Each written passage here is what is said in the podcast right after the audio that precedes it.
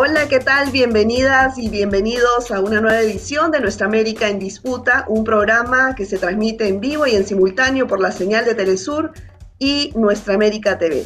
Les saluda Verónica Insausi y a partir de la próxima media hora los invito a que nos acompañen con sus preguntas y comentarios sobre el tema que vamos a abordar el día de hoy.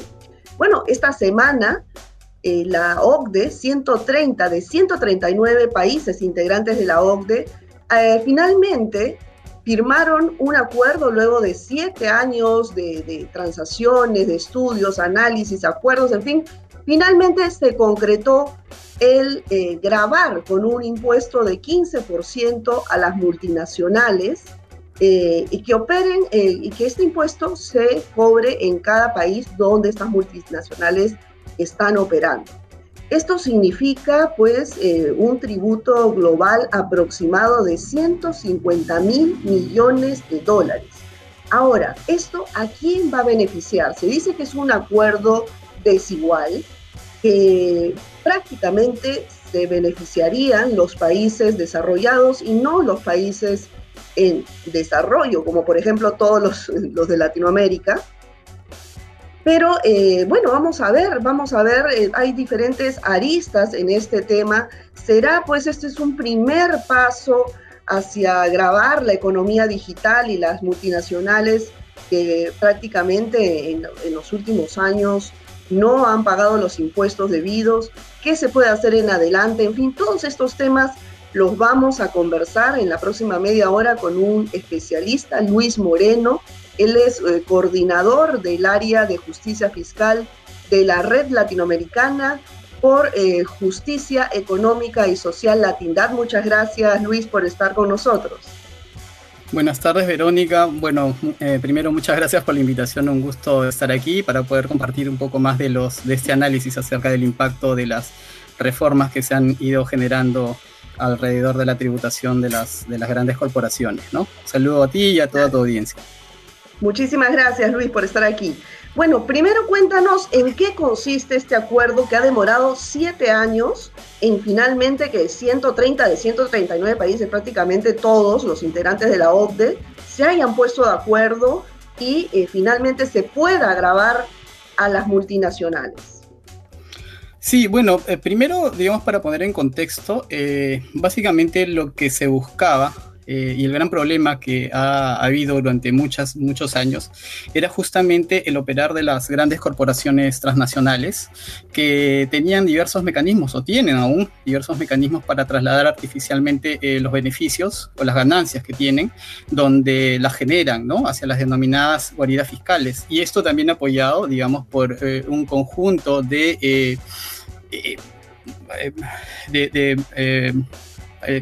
planificadores fiscales, eh, los facilitadores de los flujos ilícitos en los que se encuentran grandes bufes de abogados e incluso el mismo sistema financiero ¿no? que permite hacer estas triangulaciones eh, que, que hacen que eh, se termine erosionando las bases tributarias de los países donde estas operan ¿no? o donde producen, o sea, donde se está generando la riqueza ¿no? y trasladarla artificialmente, como te decía, a estos lugares de baja o nula tributación que son las guaridas fiscales que terminan en primer lugar ofreciendo eh, el secretismo financiero y luego ofreciendo eh, bajas o nulas tasas de, tributación, ¿no? como una forma de atraer inversiones a los países eh, o a las jurisdicciones donde estas finalmente se terminan asentando. ¿no?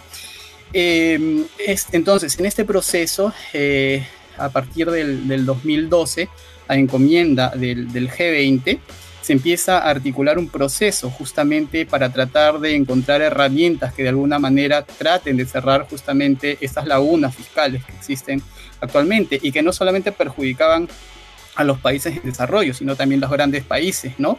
Eh, las operaciones, sobre todo de las, de las grandes eh, eh, empresas de la economía digital, las denominadas GAFA, Google, Amazon, Facebook y Apple, terminaban justamente erosionando también sus bases tributarias. Entonces, a partir de ahí se da justamente una especie de consenso de trabajar y crear justamente las herramientas necesarias para poder poner fin justamente a todas estas operaciones mediante una serie de mecanismos que ellas tienen. Eh, claro, pero este acuerdo, ¿por, qué se dice que este acuerdo eh, es desigual? ¿Por qué solamente beneficiaría a, los países desarrollados? Sí, sí, te cuento muy rápidamente. Entonces, este, este acuerdo se llamó, eh, el, proyecto se llamó el BEPS, el Base Erosion and Profit Shifting, que es eh, el traslado de eh, la erosión de las bases tributarias y el traslado de las ganancias, ¿no? Y se asentó básicamente en el 2015 mediante un acuerdo que se denominaba el marco inclusivo, donde ahí, como tú bien dices, actualmente son 139 países los que han firmado este acuerdo. Este acuerdo trae 15 acciones en diferentes líneas ¿no? Entre eh, implementar medidas de, transparencia, como son los intercambios automáticos de información, eh, los reportes país por país, los, o sea, los desagregados de las cuentas contables de las corporaciones transnacionales, entre otros mecanismos. Pero es justamente eh, que, se desarrollaron muchas de estas, acciones a nivel global. Se, se empezaron a desarrollar 14 de las acciones, pero la principal por la que fue creada que era eh, la tributación de la economía digital, no fue sino hasta el 2019 donde se pone mayor énfasis un poco en cómo debería, eh, debería tributar. ¿no? Entonces, eh, el acuerdo un poco del, G7 que comentabas, lo que hace es imponer un poco algunas de las medidas o proponer un piso mínimo sobre el cual este, las corporaciones deberían tributar como una especie de poner fin a la carrera a la baja por las eh, por la atracción de inversiones y cerrar justamente esos vacíos que conllevan eh, tener las guaridas fiscales, donde tienes cero o eh, muy baja tributación, ¿no? Ahora, tú me preguntabas qué es lo que conllevaría un poco esto, ¿cierto? Eh, eh, no, vamos por partes, vamos por partes, porque quiero ver el tema de la economía digital más adelante y eso, pero mi primera pregunta era eh, el tema de por qué se habla que es un acuerdo desigual. si, Hay este, este 15% de, de, impuesto, ¿por qué es un tema desigual? ¿Por qué solamente los países desarrollados van a ganar con esto? Esa es, digamos, la primera pregunta. Sí, básicamente como, como te comentaba, lo que se va cerrando es eh, dos, dos, pilares. El segundo pilar, que es el que estás comentando, está referido al, eh, a la propuesta de tener un impuesto mínimo efectivo, ¿no? De, del 15%. Eh, esto se lleva a cabo después de una serie de casi dos años en los que se trató de negociar de alguna manera, pero ya con la entrada del, de, eh, del, gobierno de Biden, se empezó a proponer, se, propuso esta, digamos, esta iniciativa que en principio iba al 21%, que es, digamos, que estaba en línea más o menos con lo que muchas de las organizaciones de sociedad civil que vienen trabajando eh, con propuestas y debates y análisis sobre este, sobre este tema, no se terminó por este, impulsar en el marco del, del del G7, ¿no? la reunión de ministros del G7. ¿Por qué no es eh, beneficiosa para los países en desarrollo? O, solamente es beneficiosa para un grupo pequeño de países, que son básicamente los países que han aprobado esta norma, el grupo del G7 y algunos otros países europeos, ¿no? Eh, esta, como te digo, esta idea era eh, tratar de generar este impuesto mínimo, ¿no? ¿A quiénes van dirigido esa, ese tipo de tributación? Es lo que dice el acuerdo. Aquellas eh, empresas que tengan un volumen de facturación por encima de los 750 millones de euros, ¿no? Eh, y la regla es que justamente eh, los países vayan a tener el derecho a recuperar un poco ese mínimo, ¿no? Esto no está significando que cada país grabar a las grandes empresas a, a ese tipo efectivo, ¿no? Eh, realmente el, diseño hace que eh, se active o que se dé donde los países donde eh, estas tienen las casas matrices de las grandes corporaciones. Y donde tienen las casas matrices, estas corporaciones efectivamente son los países desarrollados, ¿no? No donde, no donde tienen las matrices los países en desarrollo, básicamente. Y además que eh, si uno se pone a pensar cuántas empresas a nivel global facturan más allá de los 750 millones de, euros, nos vamos a dar cuenta que son muy pocas aquellas las que van a poder este, recabar, eh, se va a poder recabar ese monto. Algunas estimaciones, por ejemplo, eh, señalaban eh, bueno, la, la, OCDE, la OCDE más o menos eh, señalaba que bajo, esta, bajo este tipo de tributación al 15%, aproximadamente se iban a recaudar 150 mil millones de dólares. ¿no? Otras organizaciones como Tax Justice Network eh, estimaban que se recuperaría 275 mil millones de, de, de, dólares. Pero el problema es que al final el tema de la redistribución es la, es la problemática y quién se lleva, digamos, justamente la gran parte de la torta. Aproximadamente el 60%, digamos, de, esta, de estos 275 mil millones de dólares, los recuperarían justamente los países donde son sedes estas corporaciones, que son efectivamente eh, los países del G7 y algunos países europeos. El resto de países del mundo se redistribuía justamente la diferencia, que es el 40%, ¿no? O sea, 10 países se llevan el 60% y los otros 129 países firmantes del el, marco inclusivo de BEPS se llevarían el 40%. Entonces, a todas luces, esta, esta propuesta, tal como está diseñada, eh, termina perjudicando justamente a los países de desarrollo, y que son los que menos capacidad tienen para poder eh, recoger, digamos, las ganancias y los beneficios obtenidos por eh, muchas de estas empresas y muchas de aquellas que no están consideradas bajo este umbral. Claro, ahora este, mm, lo que mencionas, que prácticamente los integrantes del G7 son los, que se van a beneficiar y claro, este acuerdo ha sido anticipadamente, digamos, eh, resuelto por ellos y de ahí es que ha pasado a una votación a la OCDE y el resto de países, el resto del mundo lo ha aprobado. Pero em, este, este diseño de, de solamente poner un impuesto de 15% mínimo eh, a las transnacionales. Y además el límite de empresas que solamente ganen, tengan ganancias de más de 750 millones de euros al año, son 100 empresas, un poquito más.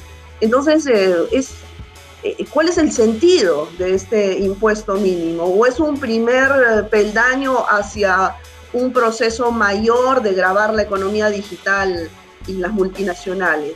¿Cómo lo ves? Sí, básicamente, bueno, se ha celebrado este, este acuerdo como histórico, ¿no? De, de, hecho que lo es, ¿no? Pero histórico para los países este, desarrollados, eh, efectivamente. Las normas en, en, los ámbitos de la tributación internacional y el, y el, diseño de la arquitectura fiscal internacional está actualmente dirigidos por los países desarrollados y terminan beneficiando a los países desarrollados en mayor medida, ¿no? que esas han sido una de las grandes críticas que se ha tenido durante todo este tiempo. Ahora, eh, el, eh, digamos, el número de empresas resulta mínimo, ¿no? Eh, claro, las 100 empresas que mencionas eh, estarían, digamos, siendo uh, tasadas, pero no bajo este, bajo este mínimo, sino bajo el, pilar 1, que es el otro pilar de discusión que se, que se, ha abordado a través de la, de la OCDE, que consiste en la alocación de los derechos tributarios, o sea, cómo se va a distribuir los beneficios tributarios a nivel global este, de un grupo de, de empresas que consideraría 100, que no incluyen a las empresas del sector extractivo y a las del sector financiero, sino básicamente las tecnológicas.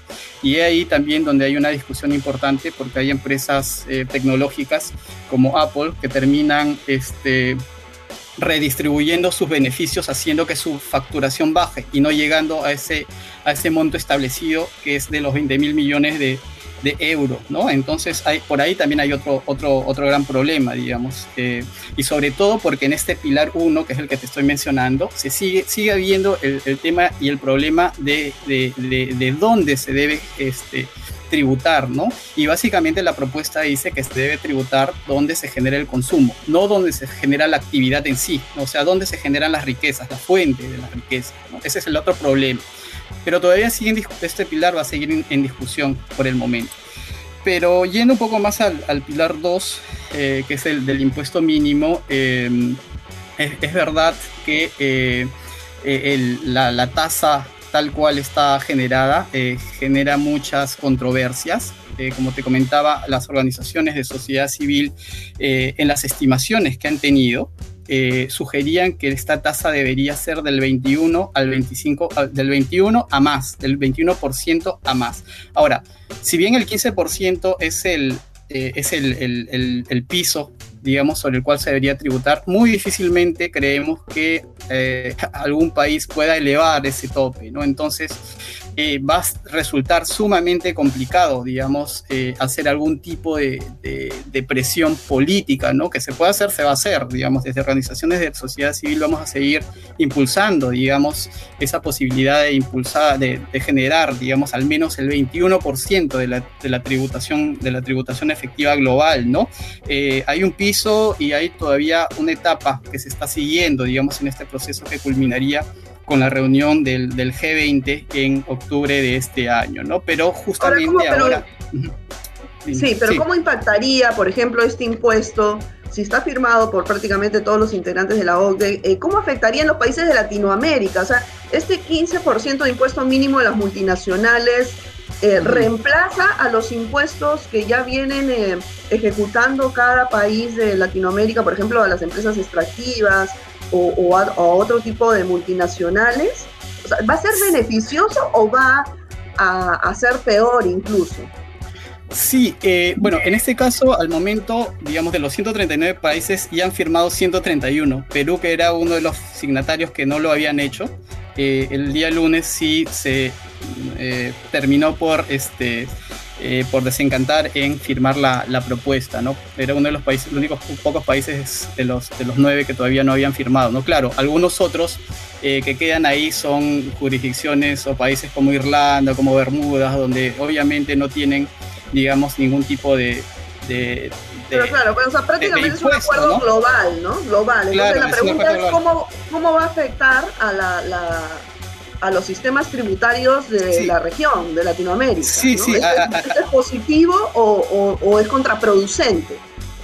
Mm, bueno, mira, este, tal como está diseñada, la tributación generaría algo de ganancias, pero sería algo de ganancias casi, casi mínimas, ¿no? Eh, por ejemplo, yo te digo, bueno, bajo, bajo los análisis de algunas de las organizaciones, bajo las propuestas, por ejemplo, de el ICRIT, la Comisión de la Reforma Independiente del Sistema Tributario Internacional y Tafiasis Network, estimaban que bajo la propuesta del 15% en, en, en, en línea con, con la propuesta de la OCDE, por ejemplo, países como Estados Unidos recibirían alrededor de 83 mil millones de, dólares, ¿no? De los 275 mil, ¿no? Casi es un tercio de lo, que, se recibe mundialmente. Eh, y esto significa casi, casi, por ejemplo, eh, eh, lo comparamos con países, por ejemplo, como Perú, recibiría aproximadamente 400 millones. O sea, Estados Unidos recibiría casi 176 veces más de lo que está recibiendo Estados Unidos. Eh, y si hablamos, por ejemplo, de otras, otros países como Costa Rica, eh, recibiría 97 millones, o El Salvador 24 millones de dólares. Pero esto conllevaría además a hacer toda una reestructura también de los, de los países para poder asumir, digamos, ese riesgo entonces también habría que pensar cuál es el costo, digamos, de las, de las capacitaciones eh, de, las administraciones tributarias para abordar un proceso de esta, de esta naturaleza. Y por otro lado, como tú bien señalas, también sería un paso importante, sí, creo, para este, revisar la, hacer una revisión, digamos, de los diferentes acuerdos comerciales eh, y exoneraciones fiscales que brindan nuestros países, ¿no? Eh, porque, ¿qué sucedería si, no sé si me permites ponerte un... Sí, por supuesto. Un pequeño, un pequeño ejemplo. Bueno, ya, que estábamos hablando de Perú, eh, digamos, ¿cómo funcionaría más o menos la, situación? Eh, por ejemplo, una empresa minera norteamericana en Perú, digamos, la que opera Cerro Verde, que está, digamos, que es la sede que se llama Freeport, que tiene sede en Illinois, ¿no? pero esta empresa opera en Perú y digamos, eh, tiene una facturación anual de 750 millones de, dólares, ¿no? Entonces, em, lo que sucede es que eh, si bien la tasa nominal que tiene Perú sobre el impuesto a la, a la renta sobre empresas es del 30%, eh, Perú también tiene una serie de exoneraciones, beneficios tributarios, tratamientos especiales sobre, eh, sobre acuerdos, digamos, eh, de exención tributaria, que lo que hacen que es que de, esa, de ese 30% que es nominal, que es teórico, resulta que su tasa, por así decirlo, baje al 8%, ¿no? Entonces, bajo este 15%, ¿qué es lo que se está, se está acordando? ¿no? Em, se estaría acordando de que la empresa eh, donde es sede recupere ese diferencial hasta cubrir el 15%. Entonces, como la sede de esta empresa, Freeport, es Estados Unidos, Estados Unidos estaría en la capacidad de decirle a Perú eh, o pedirle recuperar ese diferencial de, que tiene del 8% de llegar al 15%. O sea, Estados Unidos recuperaría el 7% de esos beneficios fiscales generados en el Perú. Entonces, ¿qué, qué bueno podría traer esto de repente? Sí, como tú mencionas, de repente sería una pensarlo, de alguna manera pensar cómo poder eh, tratar de que ese, ese residual no se vaya, digamos, a la sede, sino que Perú empiece a hacer una revisión exhaustiva de los contratos de estabilidad tributaria para que por lo menos no se pierda, digamos, ese diferencial que se lo llevaría a Estados Unidos, sino que se podría quedar en Perú, ¿no?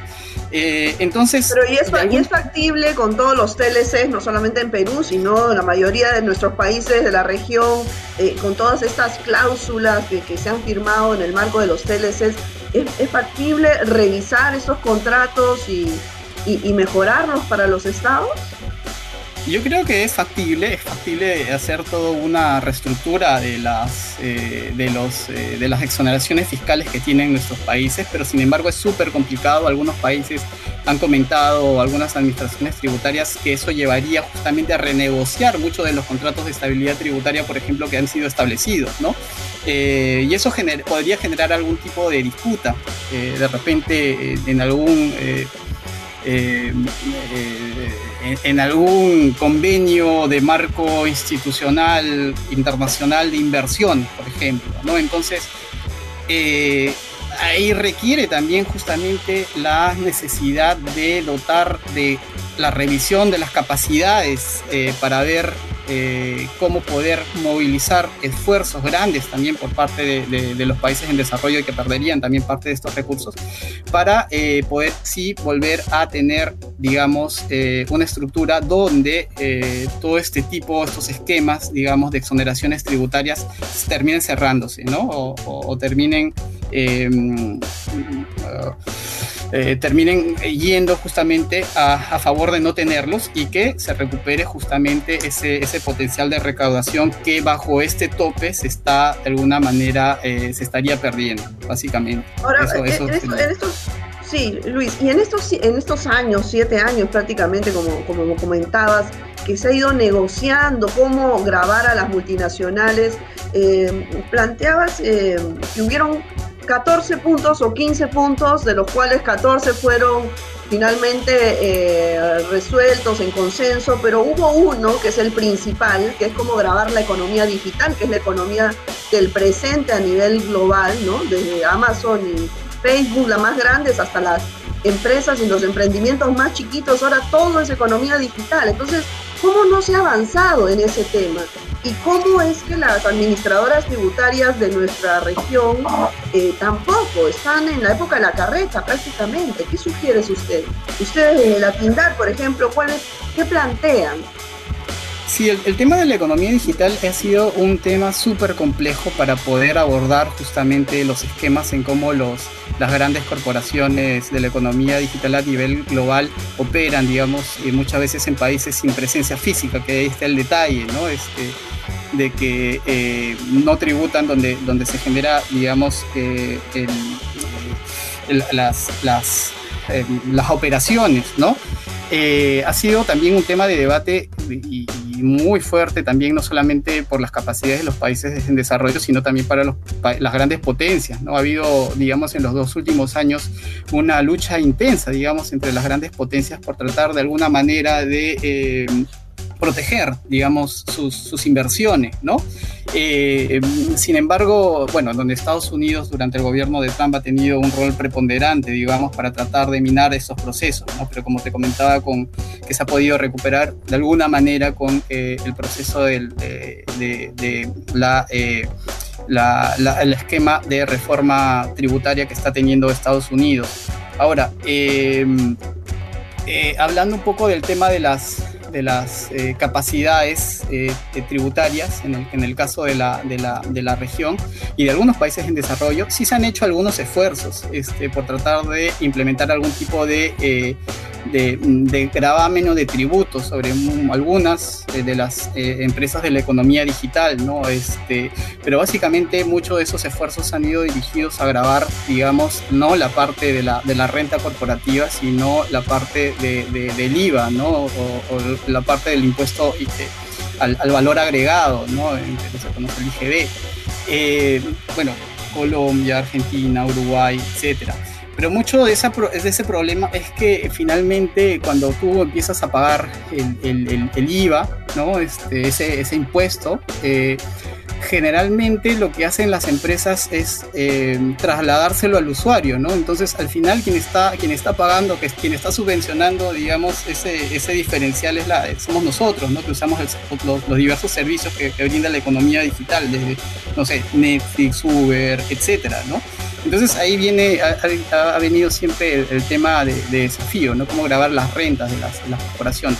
Y con esta, digamos, con esta medida de alguna manera se, estaría tratando, digamos, de tratar de paliar esa, esa problemática, ¿no? Ahora, el acuerdo, eh, y digamos, en todos estos dos o tres años, ante la imposibilidad de haber llegado a un acuerdo, porque se esperaba que el acuerdo se llegue al año pasado, pero con la pandemia se, se, se ha pateado hasta este año, muchos o algunos de los, de los gobiernos también empezaron a poner sus propias tasas, ¿no? como el caso de, Francia o el caso de España con este, las tasas Google, ¿no? el Google Tax. Este, pero bajo este nuevo esquema, eh, digamos, eh, en, la, en el marco inclusivo, en la, en la primera acción que está referida a la, a la economía digital o al primer pilar, eh, lo que haría es, eh, bajo este acuerdo, terminaría por eh, erradicar todas las iniciativas individuales que hayan tenido los países, ¿no? E incluso países emergentes como, como la India y, otros, ¿no? Este, es decir, que, con este acuerdo ya se desconocen los, los, las decisiones soberanas como la de Francia que comentas, ¿o cómo sería? sí, sí. Al, digamos. Pero entonces, pero a los países no les, no les, eh, no les conviene eso, ¿no? A Francia le conviene, por ejemplo, concretamente. Eh, supongo que, que sí le, le, conviene, ¿no? Porque, digamos, es uno de los, de los países que podría estar de alguna manera beneficiándose de este tipo de acuerdos, ¿no? Toda vez que, que como te comentaba, esta, esta propuesta ha sido hecha por países este, claro, pero en el caso, por ejemplo, de los países de Latinoamérica, si a Perú, concretamente, como lo, como lo comentabas, no le conviene este acuerdo, eh, podría, tiene la potestad, siendo parte, miembro de la ODE, habiendo firmado un acuerdo, de también tener em, medidas eh, tributarias autónomas que vayan en paralelo, que para, para grabar la economía digital, me refiero lo que entiendo es que sobre esta sobre este acuerdo no hay o sea se, se sobrepone a cualquier medida unilateral que los gobiernos eh, tengan no ahora el problema igual sigue siendo para los países en desarrollo eh, es el tema de dónde de que se tribute donde se genera la, la riqueza no y bajo este esquema no se está tributando donde se genera la riqueza, sino donde se realiza eh, el consumo del, servicio, ¿no? En el caso, en el, caso de, las, de las actividades, por ejemplo, extractivas, ¿no? Eh, que digamos los productos se consumen o se, terminan llegando a países desarrollados digamos para digamos para su para, para movilizar su, su matriz productiva no eh, y no tanto aquí donde se ha generado el el, valor agregado, se ha extraído, digamos, esa, esa riqueza, ¿no? Entonces... ¿Cómo, ¿cómo llegar a eso? ¿Qué, qué Nos quedan dos minutos, pero ¿cómo llegar a eso y, y qué plantea la, desde la sociedad civil, las organizaciones especializadas en el tema como la TINDAD, por ejemplo? Bueno, se puede abordar de varias formas, digamos, sobre el acuerdo en sí, del, del, impuesto mínimo, lo que se pide, bueno, lo primero es que se pide, lo que, lo que pedimos es que se, se tribute en la fuente, donde se genera la riqueza. Lo segundo, este, por lo del impuesto mínimo, es primero incrementar eh, em, digamos, la tasa, la, cual está este, ahorita diseñada el 15%, al menos 21 o 25%, donde podría ser un poco más redistributiva, digamos, eh, y que no solamente sea, eh, se vaya la riqueza a los países donde son sede las, las, las empresas, ¿no? Em, además, creo que se necesita también una articulación eh, regional, digamos, alrededor de fortalecimiento de las capacidades de los organismos de control, o sea, administraciones tributarias, por ejemplo, eh, eh, capacidades tanto técnicas, financieras, tecnológicas, que de alguna manera puedan sumarse, digamos, a la evaluación de este proceso y tener una voz más fuerte, digamos, donde pueda, donde pueda implementarse, digamos, este tipo de, de decisiones, ¿no? Eh, es complicado, ¿no? Es complicado, pero eh, hay, que, hay que iniciar, digamos. Hay que iniciar, poner una, sentar una base, eh, tratar de articular con la mayor cantidad de organismos también regionales alrededor de este, de este tema, de hecho, que se está haciendo con, digamos, con algunas de las administraciones tributarias y hay espacios justamente de capacitación, de diálogo, pero se requiere además decisión política, ¿no? Porque si no, digamos, la presión política de los países desarrollados va a ser muy fuerte, ¿no? Es para poder meterte incluso a, a muchas de las de las iniciativas que se están dando, aunque sea la fuerza, ¿no? De hecho, en algún momento, por ejemplo, en el caso de Perú, eh, Perú y otros países eh, estuvieron de alguna manera en la lista preliminar negra de la, de la Unión Europea, ¿no? Y que hizo que tenga, para salir de esa lista tuvo que hacer digamos, una serie de cambios normativos, digamos, en las legislaciones también para poder abordar ese proceso. Entonces, de una u otra manera, digamos, sin, la fuerza que tienen los países eh, en desarrollo, digamos, sin la, posibilidad de tener capacidades, las, que te mencionaba, técnicas, tecnológicas para afrontar este proceso, va a ser sumamente complicado, ¿no? Pero desde nuestra, desde nuestra iniciativa justamente es tratar de impulsar estos debates, estas articulaciones, sumar esfuerzos e eh, tratar además de eh, sacar a la luz los diversos mecanismos también que tienen las, grandes eh, corporaciones transnacionales para erosionar las bases tributarias. Y como te decía, con una serie de,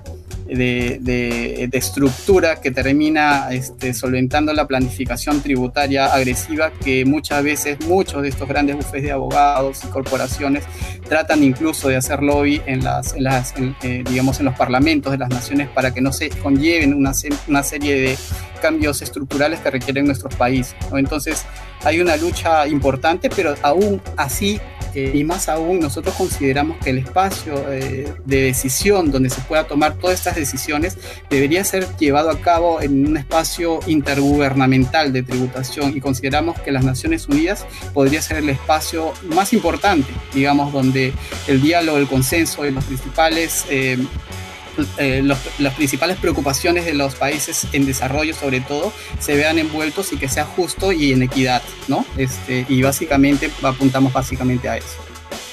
Bueno, muchísimas gracias Luis por, por esta explicación. Realmente para el, ciudadano de, de, a pie esto es una información totalmente novedosa, muy interesante, la explicación técnica y política, también el trasfondo político, lo que plantean las organizaciones desde la sociedad civil y bueno, darle seguimiento. Muchísimas gracias una vez más, Luis, Luis Moreno, eh, coordinador del área de justicia fiscal de la Red Latinoamericana por Justicia Económica y Social Latindad. Muy bien. A ti, Verónica, muchas gracias. Bien. Bueno, amigos, amigas, esto ha sido todo por hoy. Nos vemos en una siguiente emisión de Nuestra América en Disputa. Cuídense mucho.